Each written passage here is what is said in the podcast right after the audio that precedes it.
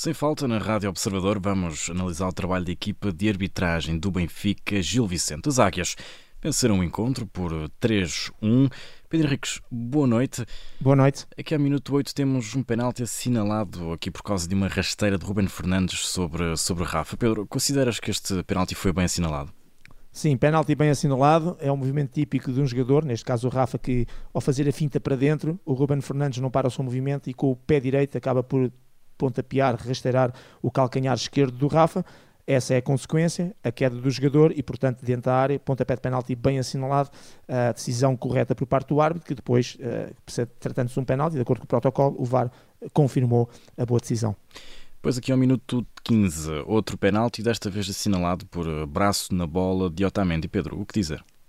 Vou começar por dizer que é um penalti bem assinalado, relembrar que a Lei 12, faltas e incorreções, que tem o capítulo ou a parte que fala de, de jogar a bola com a mão ou com o braço, sofreu de novo, este ano, esta época, que estamos, alterações, nomeadamente a nível do texto. E todos aqueles textos que estavam sobre as bolas que batiam numa parte do corpo e depois ressaltavam para o braço, ou vinham de perto, ou batiam numa parte do corpo do adversário e vinham para o braço do, do jogador, e que eram atenuantes para não ser motivo a ponta de penalti, saíram. Neste momento, o que conta, por assim dizer, são quatro coisas. Se houve um tocar deliberadamente a bola com a mão ou com o braço, tipo, tipicamente quando o jogador vai com a mão ou com o braço à bola, não foi o caso, ou quando um jogador tem o braço a ganhar volumetria, ou seja, uma volumetria no sentido que o braço está relativamente fora do plano de corpo e em posição não natural para aquele movimento corporal que está a efetuar.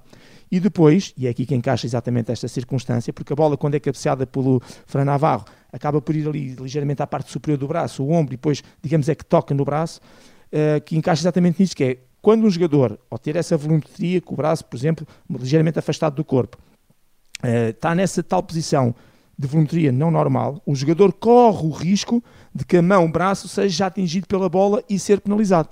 Portanto, aqui é a tal situação que é, realmente ele não fez o gesto deliberado, realmente a bola até pode vir a ressaltar de, de uma parte do corpo, mas o facto de ter o braço com a tal volumetria e com o movimento corporal não normal, corre o risco da bola, se depois for ao braço, mesmo assim ser penalizado. E isto é texto da lei, não sou eu que estou a dar opinião, que é para percebermos aqui uh, a terminação. E, portanto, a página 98 justifica bem aquilo que aconteceu aqui neste lance e, portanto, pontapé de penalti bem assinalado, o VAR também confirmou e, portanto, boa decisão.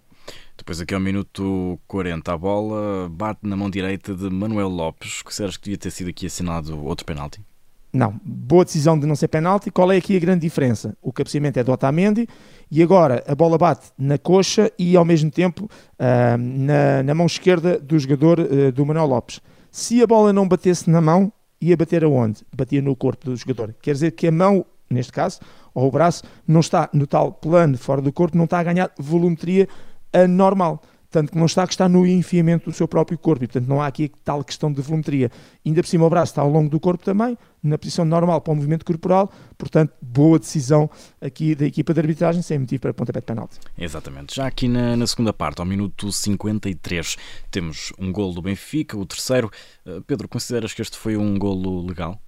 Sim, gol legal, no momento em que é feito o passe, neste caso o cruzamento, digamos a assistência, o momento que conta é o passe para o Gonçalo Ramos, ele está, e de acordo com a cidade de futebol, em jogo por 43 centímetros. E é curiosamente o Adriano Marinho que deixou uma perna esticada para trás que coloca o Gonçalo Ramos uh, em jogo e por isso depois a, a, cidade do futebol injetou quer as linhas, quer exatamente os centímetros e portanto confirmamos, confirmamos através da tecnologia aquilo que nos parecia também a olho nu que seria a legalidade da posição do Gonçalo Ramos, por isso gol, neste caso foi o terceiro gol legal um, do, do Benfica, sem qualquer infração ao fora do jogo.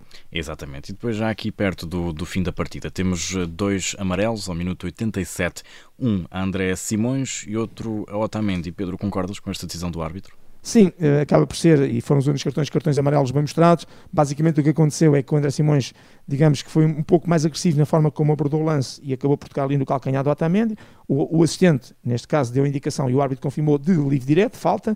Uh, e o árbitro iria mostrar o cartão amarelo ao André Simões provavelmente pela entrada, mas mesmo que não mostrasse o André Simões ao tentar até pedir desculpa e dar ali um, um give me five ao Otamendi, o Otamendi não chegou daquela entrada e acabou por responder de forma mais ríspida. E portanto o árbitro, por este comportamento desportivo de ambos, mas sobretudo pela entrada do André Simões e pela resposta uh, menos correta do Otamendi, por muita razão que tenha, não pode responder assim, cartão amarelo. E portanto acaba por ser uma decisão uh, correta em relação uh, a este lance. Pedro, vamos então aqui para, para a nota. Qual é a pontuação para a equipa de arbitragem?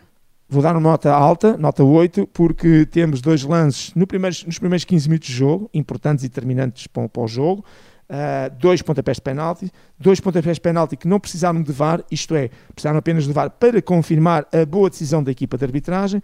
Temos também uh, o gol do Gonçalo Ramos uh, legal, que também só foi preciso o VAR para confirmar, uh, o, no fundo, a boa indicação que o assistente deu da validação do gol e, portanto, quando assim é, a equipa de arbitragem está de parabéns, uh, embora em grandes casos os poucos que teve foram relevantes e importantes, falar de dois penaltis, de um gol que não havia fora de jogo e, portanto, boas decisões um, e nota 8 para a equipa liderada, neste caso por Manuel Oliveira, que acabou por substituir o nomeado inicialmente Rui, que por motivos de saúde uh, foi substituído à última hora.